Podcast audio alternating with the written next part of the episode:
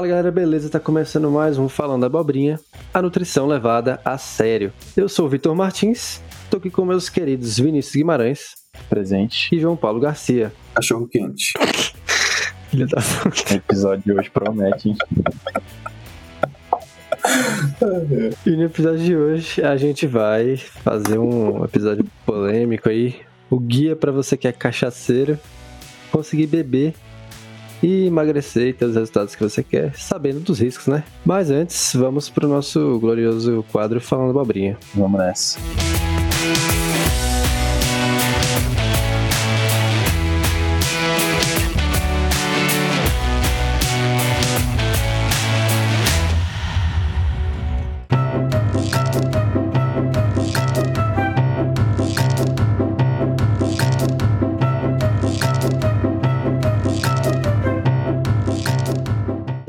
Falando Abobrinha de hoje, a gente tem mais um doutor aí pagando de nutricionista.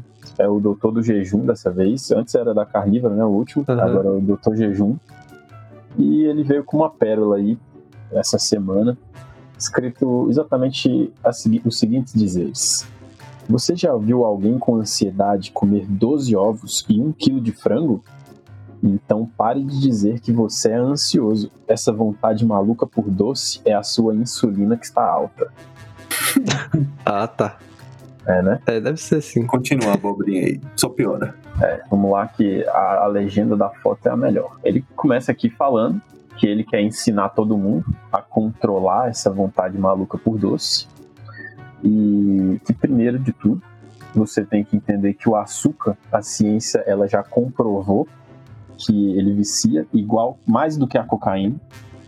Mais, hein? Não é nem Mais. igual, é, É, igual, mais. é muito mais, é pior. Cuidado com o açúcar aí, galera. É. É, e por isso que as pessoas têm dificuldades e se tornam reféns desse veneno. Caraca, mano. Caraca, mano. Então vou botar veneno, vou botar açúcar aqui na, na casa pra ver se as baratas morrem. Vão aparecer, mas esse veneno é gostoso. Mês que vem eu acho que eu vou vender a minha casa pra comprar mais um quilo de açúcar, mano. Tá foda. Ele continua aqui dizendo que carboidratos refinados e doces estão diretamente relacionados com câncer, diabetes, obesidade, hipertensão, depressão, Alzheimer e etc. Que etc não faz o menor sentido porque cada uma dessas doenças é uma coisa diferente.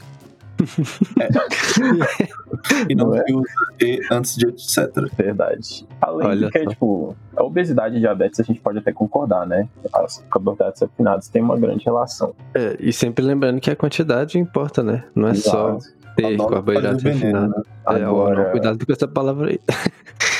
agora, câncer, depressão, Alzheimer, extrapolou, né? É, não sei, porque ah, tem algum. Tipo, dá pra fazer uma correlação entre diabetes e Alzheimer, assim, um negócio assim, Exato. porque. Mas de qualquer forma, a dose sempre vai ser prevalente, sim, vai, vai dizer mais sobre, sobre o resultado do desfecho, né? E não só a presença do carboidrato refinado em si. Porque se você for parar pra pensar, tem carboidrato refinado que. Não, não, tipo assim, você consegue encaixar tranquilo na dieta. E tem carboidratos que a galera demoniza, tipo o pão francês, que não é, né? É um carboidrato complexo, por exemplo. Uhum. Então já vai contra essa ideia aí. E essa relação aí do Alzheimer e diabetes é uma coisa muito nova, né? Que ainda estão estudando. E ele mete aqui um louco de que não, é isso, já está diretamente relacionado e, é, e é, tá tudo certo. Então, E tá doce, maluco. olha só. E doces, qualquer doce, então, quer dizer, qualquer coisa, qualquer doce vai estar relacionado com isso? Não é bem assim, né? Tem doce É. que tem mais gordura, consequentemente você vai consumir menos. Tem doce que tem, pô, uma balinha, se eu quer dizer que se eu comer balinha, eu vou ter diabetes só de comer balinha. Não é Vai. bem assim, né? Uma única balinha, né? E Alzheimer. Aí você vai esquecer que você comeu a balinha, vai comer outra. E aí é um Tá ciclo explicado. vicioso. É um ciclo É por isso que é por isso que existe a obesidade, né? A obesidade, Alzheimer, depressão, diabetes, tudo relacionado por isso. Aí ele passa aqui, né, durante a legenda, alguns passos aí pra você seguir, pra você eliminar esse açúcar aí que vicia mais do que cocaína. Dentre eles, quais que a gente pode falar aqui? É fazer uma limpeza dos, da casa, né? Ele fala fazer um detox. Fazer Essa palavra detox. aí já tá deturpada, né? Tudo utiliza detox. É, ele faz detox na dispensa. ele também manda a gente comer aí 60 ou 70% da dieta de gorduras boas. para ficar saciado. Aí ele coloca óleo de coco, manteiga ghee, salmão, peixes, como se salmão não incluísse peixes, sementes, abacate, nozes e etc. Mas o pior é que é o seguinte, ele fala assim, ó, é, gorduras boas irão saciar seu apetite e cortar a sua vontade por doce. Aonde que já se viu você tá com vontade de brigadeiro e vai tomar óleo de Eu coco? queria entender. Pois é. Ah, não, tô de Pô, boa tô- aqui. Eu... Nossa, eu queria um brigadeiro agora, mas não, mas eu acho que eu vou meter ali a colher do no óleo de coco ali, uma colherzinha de sopa, que delícia. Exato, aí. Você tá com doce ali, tá na TPM, aí por que, que você vai comer chocolate, mano? Mete a cara na manteiga ghee ali e come. Mano, Entendeu? e esses alimentos eles nem combinam entre eles, né? Tipo, ah, óleo de coco, manteiga ghee, com Não, já- abacate. Já começa aí que, cara, eu acho óleo de coco detestável, velho. A do peixe é bom até, mas, tipo Não, assim, peixe é a galera usa, a galera usa pra, pra cozinhar em tudo, mano. Esse salmão que ele combina, né? coloca aí, que não é peixe, né? Se não fosse o preço, cara, seria maravilha, né? Aí, mas vale lembrar que, assim, o que vai matar a vontade de doce, né? Como já diria o Vini, é comer a porra do doce. Falei isso. E não só. E não vir querer comer óleo de coco, manteiga, nozes. Eu quero comer doce, velho. Não vou comer Como nozes. doce. Não- se eu quero comer nozes, eu como nozes. Se eu quero comer doce, eu como doce. Tem, tem mais um passo aqui que ele disse que eu gostaria de, de, jejum falar. intermitente. É, Ah, um não. deles ele manda fazer jejum intermitente, né? Que aí você vai estar colocando o seu corpo no modo de queimador de gorduras. Mas o passo melhor que eu acho é o sexto, que a gente vai estar combatendo cinco inimigos ocultos do emagrecimento. Aí tem hipotiroidismo, cortisol, anticoncepcional, testosterona e intestino. Esse é inadmissível. Intestino, coitado, mano. E se você É. não for mulher e não tá tomando anticoncepcional, você só tem quatro inimigos ocultos. E, uai, mas e, qual o sentido disso? E testosterona é inimigo do emagrecimento? Ah, testosterona agora engorda.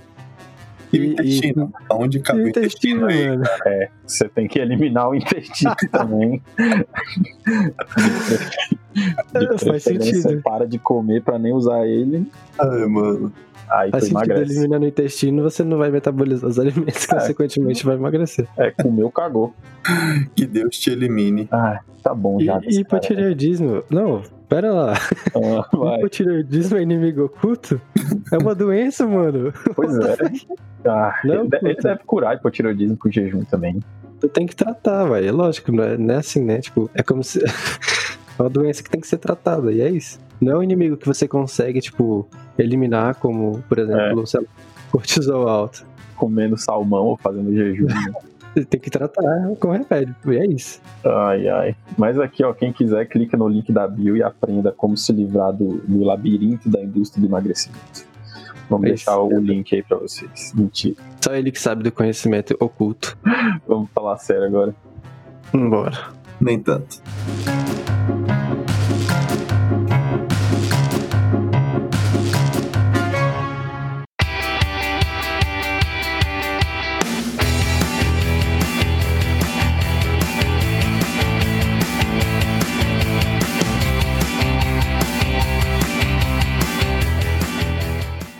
Então, no episódio de hoje, a gente vai conversar um pouquinho sobre o álcool, sobre os seus efeitos, é, sobre as características né, que ele tem assim, no metabolismo. Se existe uma dose segura, será que tomar álcool em qualquer circunstância faz bem ou faz mal?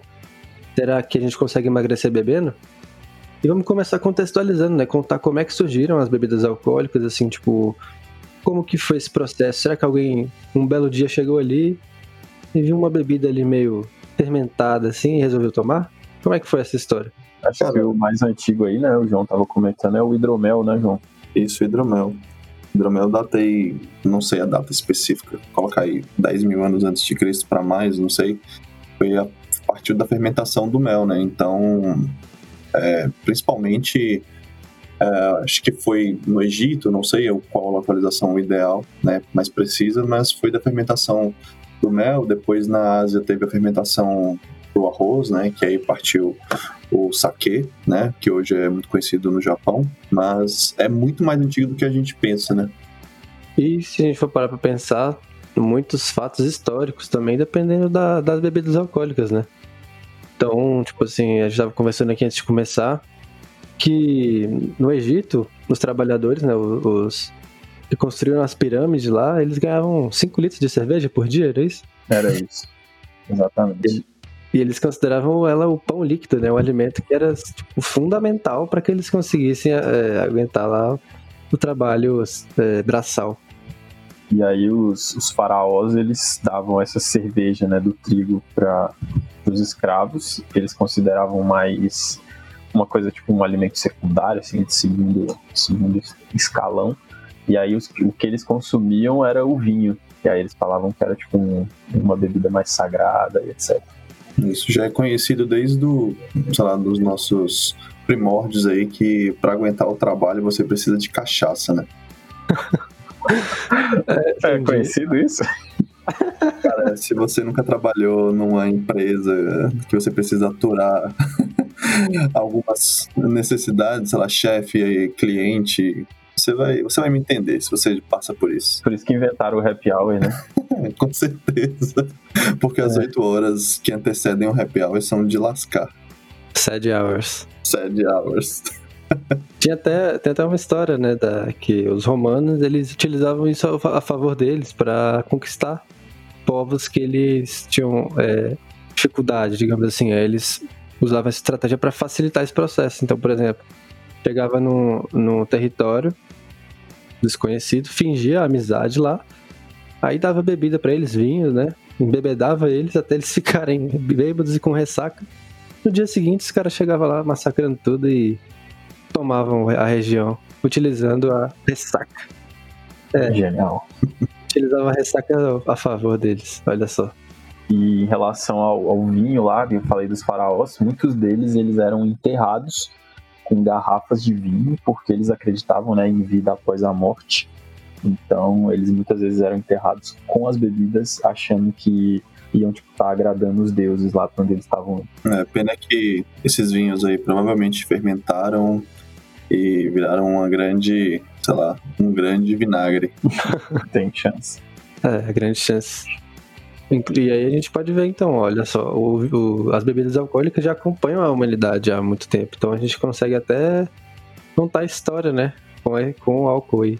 Talvez Sim. alguns acontecimentos que aconteceram hoje não tivessem acontecido da mesma maneira, ou às vezes nem acontecido por conta disso. Então tem um valor histórico muito importante. Eu já vi uma história muito boa que eu não sei o quanto ela é verídica de em relação ao brinde que que a gente faz, né? Que a gente bate as taças assim.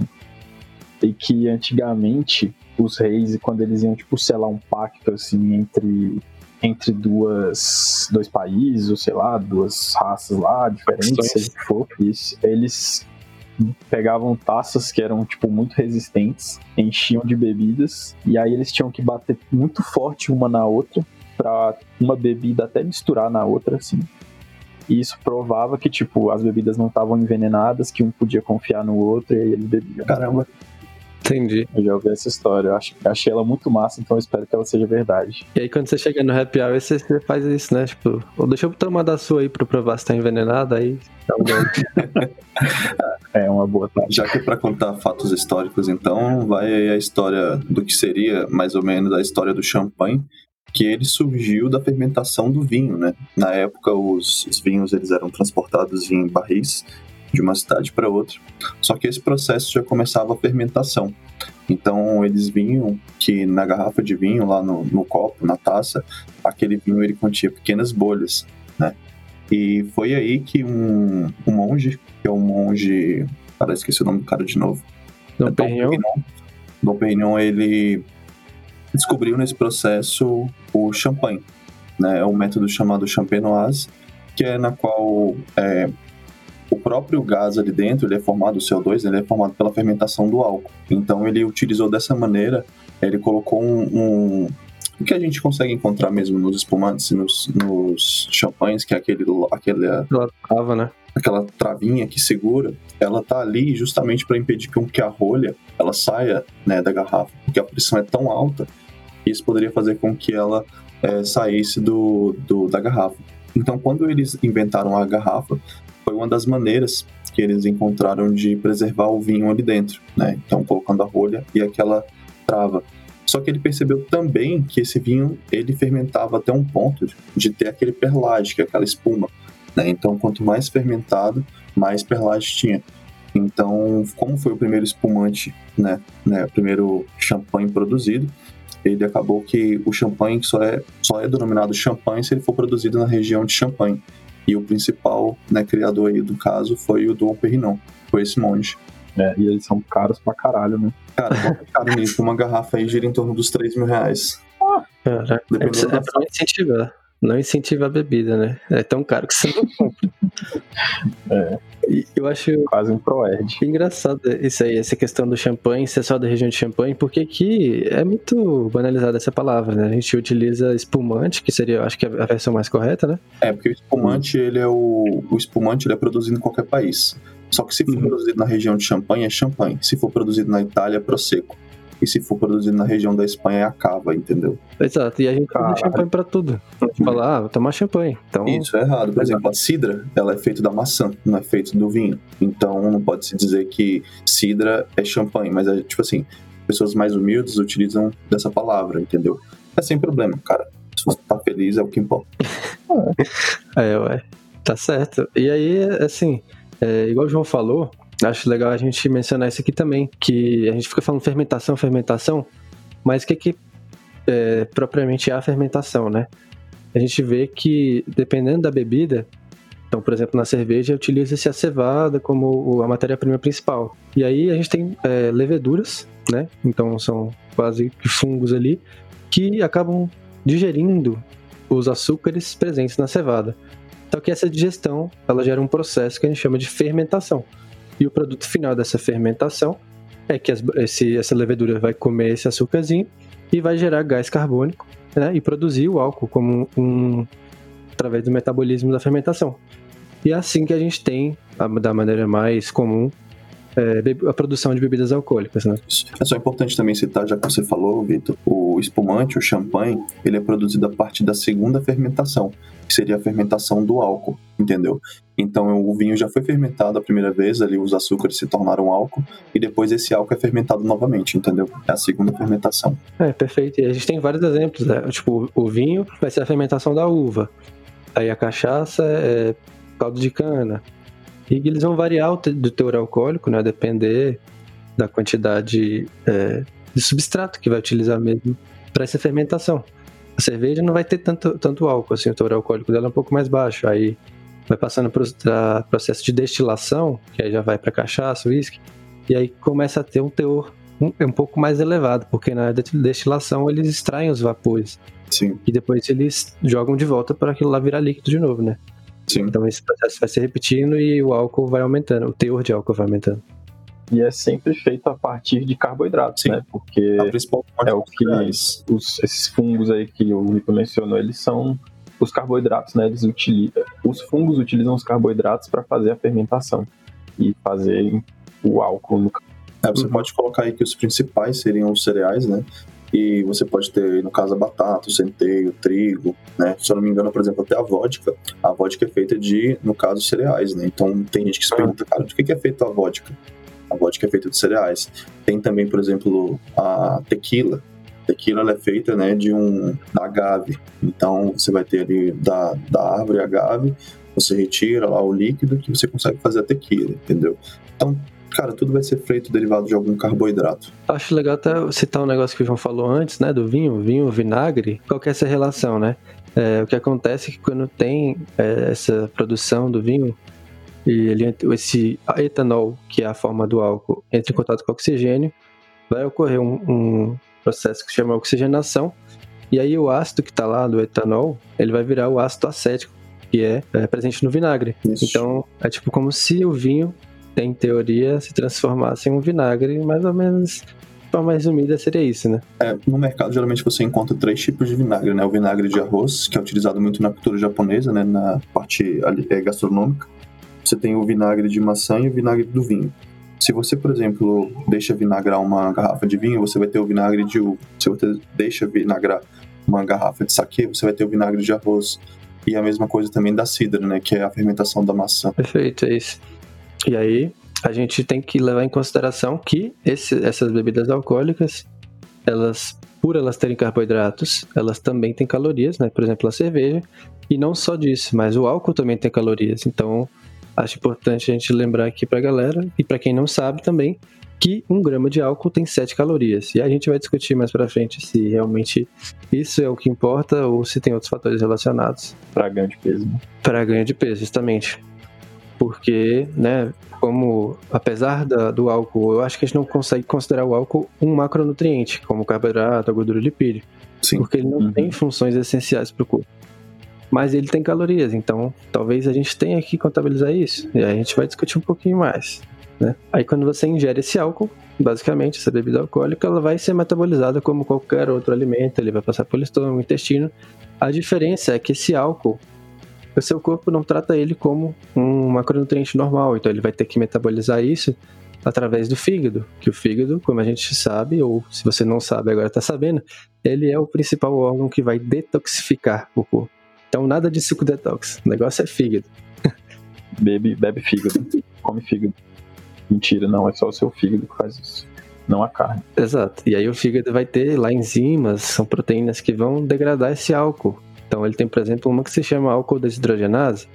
Ele tem outras enzimas lá, mas com nomes mais complexos, que eu não lembro agora, microsomais, né? Uhum. E, e aí ele vai metabolizar esse álcool, formar outros compostos, né? Vai quebrar esse álcool em partículas menores. E essas partículas menores, uma delas é o acetoaldeído. E ele é muito tóxico, né, para o nosso corpo. Que é, uma, é um dos fatores que leva o corpo a querer se livrar disso logo, né? Então ele aumenta a nossa diurese, até por conta da ingestão do líquido também já da bebida. E tem diversos outros mecanismos aí para expulsar esse acetoaldeído o mais rápido possível. Uhum.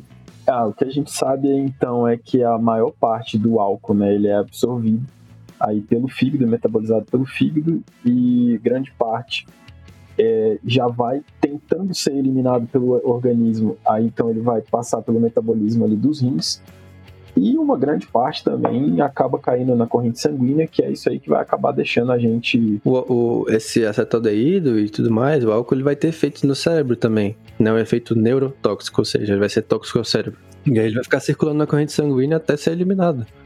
Então, é, o seu corpo trata o álcool mesmo como se fosse tipo um veneno, basicamente falando. Isso, e por ele, pelo, pelo álcool, né, ele ser solúvel em água, então ele acaba que ele acessa rapidamente aí nossa corrente sanguínea e traz esses malefícios ainda que a gente vai falar pela frente. Principalmente a ressaca aí, né? Ah, e acho até interessante a gente falar também um negócio, né, uma curiosidade, é que muitos asiáticos eles têm uma mutação na enzima que degrada o álcool, né?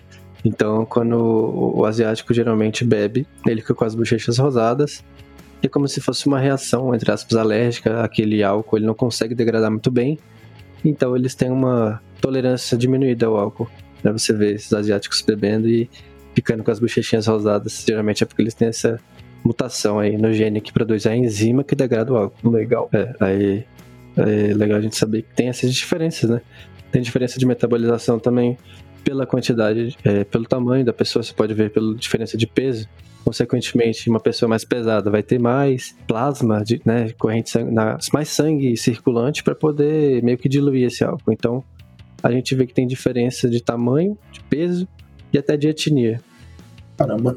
É, será que existe algum, por exemplo, quanto a essa etnia, será que existe algum estudo que comprova que pessoas de pele branca ou pele preta têm alguma influência? Quem pode se, sei lá, ficar mais alcoolizado mais rápido, alguma coisa do tipo? Não, que eu saiba só nos asiáticos que tem essa mutação nesse gene, mas é, entre pele branca e negra ou qualquer outra, não acho que tem muita diferença não. Entendi. Mas é pelo. Quais seriam. Ah, O quê? não, eu ia perguntar quais seriam os, os mecanismos que poderiam gerar a ressaca aí, porque pelo visto é meio. não muito claro ainda, né? Com certeza o que, que isso causa. Estresse O que, que causa a ressaca? inflamação, Desidratação também, né? também. E, e como a gente falou aqui um pouquinho antes também, é que esse acetaldeído que vai ser degradado pelo álcool, ele tem efeito tóxico pro cérebro, né? Então, além dessa inflamação aí, ele joga o nosso corpo meio que para um estado de incerteza, assim, ele fica meio sem saber o que fazer. E aí, bom, não, não é tão claro assim, mas a gente pode ter algumas hipóteses, né? Igual a gente estava falando aqui. E aí uma dessas é des- desidratação, que é o que eles já falaram, outra das hipóteses é ele ser tóxico pro cérebro. Ah. É, porque a, a, desidratação vem porque né, acaba que ele é muito diurético, os rins ficam tentando eliminar o álcool do nosso organismo, a gente acaba por eliminar muita água junto a isso. E, e o cérebro, ele precisa né, estar muito bem hidratado, senão ele pode acabar gerando algumas dores de cabeça, principalmente enxaqueca, né, que a gente conhece. Sim. Tem outros também, é... como é eu posso dizer? Não. Fatores. Existem também outros fatores, obrigado, Vitor, que são conhecidos que podem causar a ressaca, né? Um deles são os congêneres. Esses congêneres são, é... são produtos, ali no caso da fermentação do álcool, que são gerados, por exemplo, no vinho, a gente tem o tanino. O tanino, um vinho, quanto mais tanino ele tem, é aquele, como é que eu posso dizer, é aquela sensação de adstringência. Né? Quanto maior for essa sensação, mais tanino o vinho tem. E quanto mais tanino ele tem, o vinho, no caso, maior a propensão a ter ressaca se você tipo, exagerar né, nesse vinho. Porque esse tanino ele é um congênero, ele é um, ele é um substrato da fermentação e que pode gerar em excesso, né, caso você também não tenha uma boa hidratação, gerar uma ressaca no dia seguinte. Existe até uma escala desses congêneres das bebidas alcoólicas com maiores níveis de congêneres. Então a gente vai ter em primeiro lugar o brandy, que seria o conhaque. Então você tem o vinho vermelho, o, o red wine, né, que, que fala, no caso aqui do estudo, que é o, o vinho tinto. Você vai ter o rum, o whisky, o vinho branco, gin, vodka, a cerveja e as bebidas. É... Etanol, né? Diluído em suco de laranja. Perfeito. É. E, e, sem contar que tem efeitos hormonais, né? E a gente pode ver também que o álcool é muito comum causar hipoglicemia, então a pessoa beber, por exemplo, em jejum, ela passa mal mesmo, desmaia, porque ele causa essa hipoglicemia. E é o cérebro, como a gente bem sabe, depende de glicose, né? Para ter as suas funções adequadas. Sim. Por isso sem que contar... é bem... Pode falar. Não, só falar que por isso que é bem comum os adolescentes no início ali, quando estão aprendendo a beber, ah, tá. Eles vão parar né, no hospital por conta de uma uhum. hipoglicemia. Então eles vão precisar de glicose ali na veia. Né? Já é um dos indícios né, que a gente vê de como as calorias do, do álcool elas não são muito bem utilizadas, né? Porque senão é, a gente poderia acabar utilizando essas calorias né, e o acetato para formação de, de ATP ou de utilização até como glicose mas não é bem o que o corpo faz, né? É, mas é como uma, é como se o álcool ele fizesse a gente ficar num estado de jejum, é, um jejum, ele mimetizasse um jejum, né, como se fosse. Então ele vai gerar é, mais corpos cetônicos, que é o, é o, que a gente gera quando a gente está em jejum, vai meio que transformar o corpo para jogar o corpo para esse estado. Isso sem contar, por exemplo, com a piora da qualidade do sono e, e aí por aí vai apesar da galera desmaiar, né, depois de dormir bastante depois que bebe, a qualidade desse sono não é legal. E isso também contribui para as dores de cabeça e para a ressaca de forma geral. É, a pessoa também pode até depois de uma noite né, de sono pós cachaceira, né, a pessoa pode ficar muito tempo acordada. E isso vai, no caso, bagunçar todo o relógio biológico da pessoa ali, a parte é, cronobiológica, né? Isso vai gerar uma cascata de efeito, né?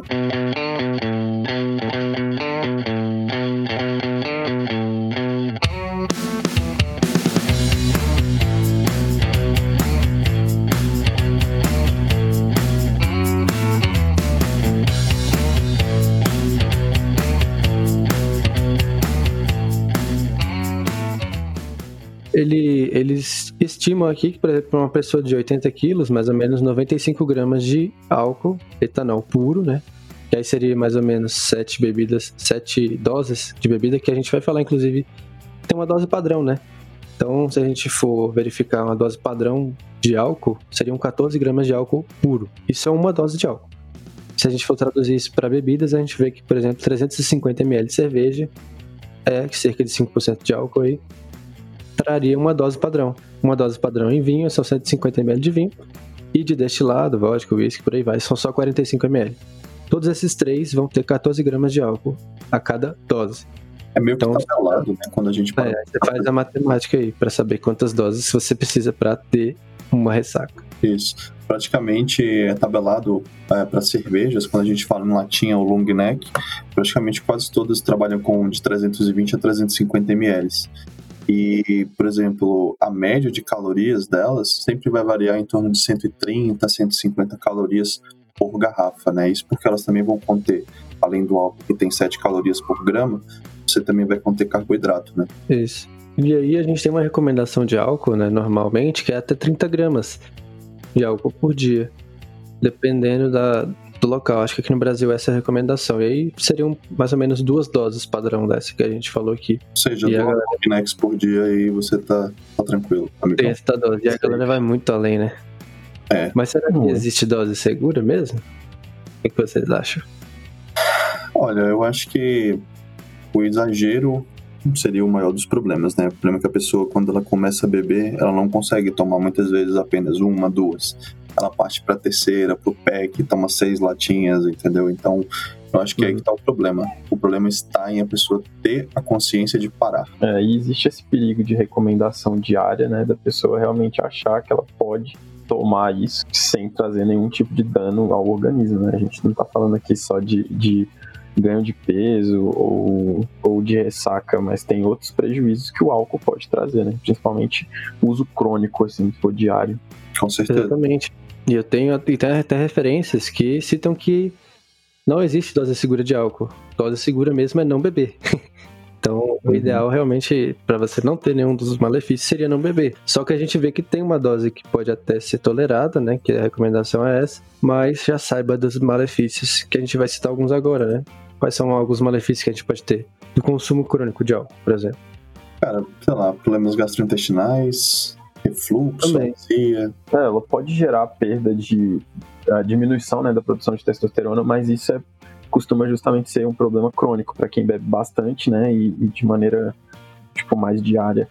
Não, não significa que você aí que bebe aí uma vez por semana, que sua testosterona tá caindo por, por causa disso e e você tá querendo enfiar a agulhada aí para justificar alguma coisa. É, cara, é, o uso crônico sempre é, de qualquer coisa.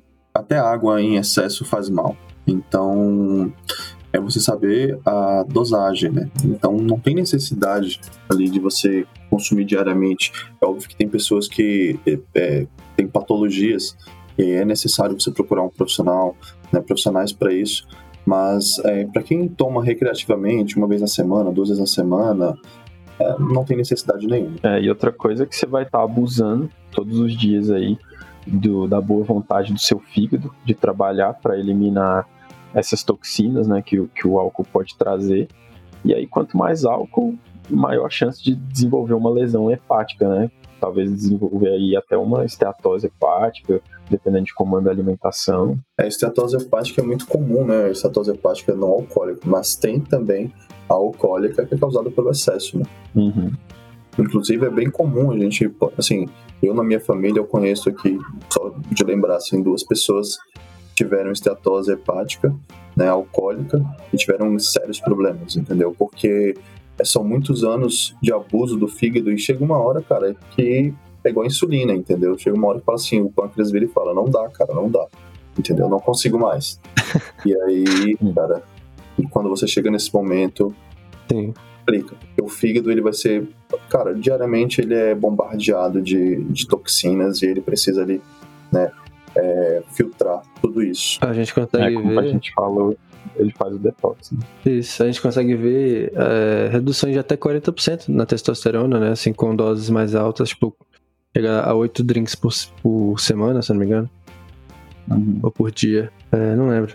Mas enfim, e não, não para por aí, né? Não é só porque você é homem, não é só porque você é mulher que você tá livre disso, não. Tem também redução de testosterona em mulheres, é, às vezes aumento do, da- do estrogênio, e os malefícios vão para tanto homens quanto mulheres. A gente tem a maior parte do, da metabolização de colesterol, né? Uhum. dentro aí do, do fígado e o colesterol ele é o precursor das testo- da testosterona, né, desse hormônio. Então, quando a gente prejudica um, a gente está prejudicando o outro e, e é isso. Isso. Aí tem, a gente entra agora na parte, por exemplo, dos seus resultados lá na academia. Então, o álcool tem estudos mostrando que ele reduz a nossa síntese proteica muscular, que é o responsável pelo ganho de massa muscular. Então, se você sintetiza menos proteína dentro do músculo, consequentemente, você ganha menos músculo. Uhum. E aí a gente vê que o álcool tem esse efeito, e não só isso, como também a diminuição da nossa queima de gordura. Então, olha só, Isso duplamente ele prejudica aí, no caso, a beta-oxidação, né? No caso do metabolismo dos ácidos graxos. E também ele, se, ele diminui, né? Inibe ali a, a sinalização da mTOR, né? E na produção, no caso aí, mais voltada para a parte muscular. Uhum, perfeito. Justamente do, da síntese de proteína, né? Que a gente E- falou. E se tudo isso já não bastasse, todos esses malefícios aí, né? Ainda tem o malefício de que ele tem efeito, como a gente já citou lá no, no cérebro, de meio que deixar nossa tomada de decisões prejudicada. Então, a gente consegue ver, agora já abordando, por que, que o álcool geraria o ganho de peso. Um dos fatores é justamente que a gente vai tomar decisões muito piores se a gente estiver bêbado. Isso aí já é Ligar pra ex. Exatamente, isso aí já é nítido. Então, é, isso não, não só para a vida, né, como ligar para isso, mas também é, questões alimentares. A gente vê que tem estudos mostrando que o álcool pode gerar um aumento do consumo alimentar, Sim. justamente por conta da tomada de decisões aí prejudicada. Tem muita gente também, eu já recebi isso duas vezes. Uma foi de um amigo e outra foi de uma pessoa que eu não conhecia. É, no, naquela caixinha de mensagem no Instagram, falando que se sentem melhor depois de uma noite com álcool, né, para dormir. E aí Hum. eu até citei, né, falei assim, olha, cara, não é interessante, primeiramente porque você pode ter a sensação que você vai dormir melhor, né, mas isso não acontece. O seu corpo ele não consegue entrar nas fases que são as fases necessárias para o descanso, né, as fases ali que o nosso corpo utiliza para poder fazer a reparação celular, a reparação é, é, da memória, né, a parte que a gente arquiva os nossos, entre aspas, dados, né, e também o, o álcool, né, no dia seguinte, a sensação ela é muito pior, porque você vai ter uma noite pesada de sono, né, mas não vai ser um sono de qualidade. No dia seguinte você tem uma grande propensão a ficar o dia inteiro sonolento, sonolento por conta da ressaca. E isso pode atrapalhar né, o seu sono futuro. E vale lembrar que é o seguinte também, enquanto você está bebendo lá, é, você vai é, fazendo xixi, tipo, tirando, é, se desidratando né, de forma indireta, e aquele álcool ele continua lá. Só que agora você tem uma quantidade menor de líquido no seu corpo circulante, então você meio que aumentou a concentração de álcool no seu sangue. Então cada vez que você vai urinando lá, você vai continuando bêbado, né? Então é, quanto mais você bebe, pior fica essa situação. É o ideal. Aí a gente deve falar sobre isso na parte do que fazer para evitar ressacas. Eu não sei se nós vamos falar isso, Uhum. mas é aumentar a ingestão hídrica, né? Então, para cada golada que você der da bebida alcoólica, dê uma golada também de água. né? Exato. Resumindo, então, como que o álcool poderia levar ao ganho de peso, a gente teria essas hipóteses, né? Uma delas é a diminuição da queima de gordura, que a gente falou, por propriamente atuar no cérebro, piorando nossa tomada de decisões, estimulando a fome e sem contar também com as calorias aí, que tem calorias extras em drinks. A gente vê muito drink que tem açúcar junto, Isso. e aí por aí vai, então é muito fácil descontar e exagerar quando se fala de. Frutinhas. Exatamente. Porque tudo se soma, né? É uma, é uma- não é uma coisa só, não, são, não é um fator apenas. Tem vários fatores que vão somando e contribuindo para um estado de ganho de peso de uma forma geral. Sim. Isso. E aí, tem uma coisa que vale lembrar também, é que a obesidade, né, por ser um processo inflamatório, ela pode deixar as pessoas ainda mais vulneráveis para ter essas lesões, então, tipo, vai virando um ciclo vicioso. Você vai se lesionando, você vai bebendo, e aí uma coisa atrapalha a outra, e uma coisa dá mais força à outra. Uhum, isso. Só que aí, bom, como a gente falou agora, esses fatores relacionados, nenhum deles tinha relação com o álcool em si, o etanol puro, por exemplo. Que é uma coisa que a gente estava discutindo um dia desses, era se o álcool realmente tinha essa influência, por- porque ele tem 7 calorias por grama, né? E a gente acabou chegando meio que, ainda não chegamos na conclusão final, mas até o momento o que a gente consegue ver é que os fatores que levam ao ganho de peso geralmente são relacionados ao aumento da- do consumo calórico e não propriamente das calorias do álcool que ele tem. Sim. Exato.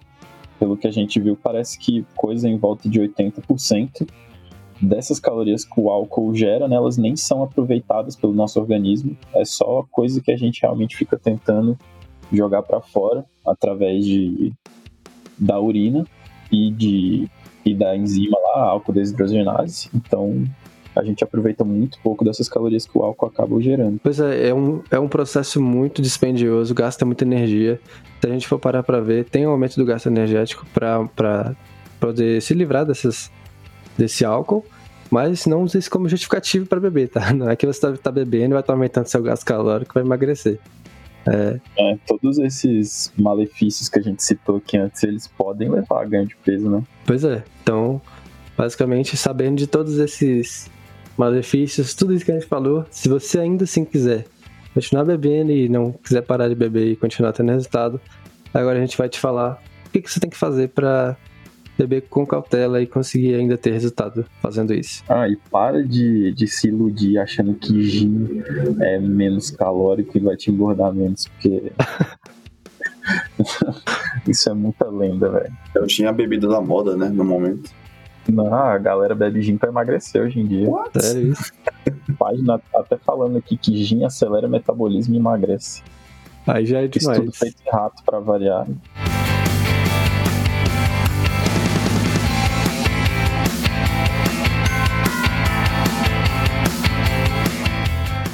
Mas então, vamos lá. Se o cara quer, porque quer tomar, beber a cervejinha lá, não quer abrir mão, o que, que você manda, o que, que você fala para ele fazer para ele continuar bebendo e não ter prejuízo muito grande na saúde? Primeira é a dica do João, né? De se tentar manter o máximo hidratado possível. Sim. Ah, se a pessoa for para um bar, eu citaria algumas dicas, né? Tipo assim, ah, o bar eu vou encontrar com meus amigos às 10 da noite, entendeu? É, primeiramente, coma alguma coisa antes de sair de casa. É, Mantenha-se hidratado, eu acho que é muito importante também.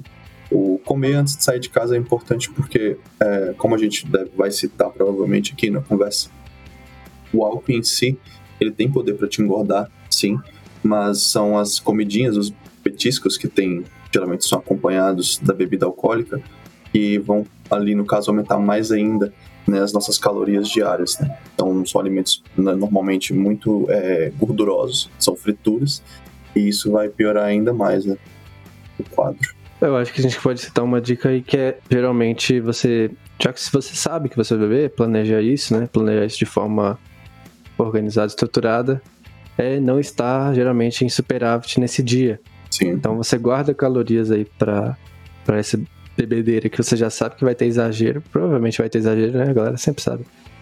Guarda caloria pra essa hora aí, cara. Não, fica, não exagera, passa do, da conta no resto do dia, porque senão o prejuízo vai ser muito maior.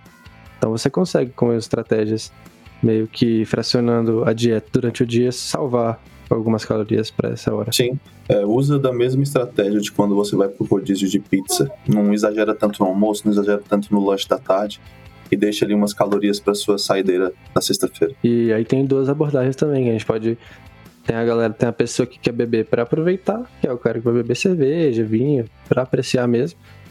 E aí nesse caso, a gente já recomenda que você coma alguma coisa junto para poder minimizar o efeito do álcool e ele ser metabolizado mais devagar, né? Dá tempo do seu corpo conseguir realmente eliminar isso. Tem até estudo mostrando que a disponibilidade do álcool, quando a gente tem uma refeição, né, ela cai para em torno de 70% quando a gente está consumindo tem alguma refeição no estômago ali, principalmente refeições altas em proteínas, que vai diminuir um pouco o esvaziamento do estômago, né, a velocidade. E aí a gente Mas recomenda... caso você queira beber para ficar maluco igual é, Batman, isso. Aí, aí a estratégia é outra. Aí justamente, vazio. aí você vai de estômago vazio, mete o louco lá, só que aí tenha consciência do seguinte, todas as suas ações depois que você chegar no ponto tem retorno, você não consegue controlar mais. Verdade. Pode dizer que e... você bebe muito além da conta, né? Por causa disso. É verdade.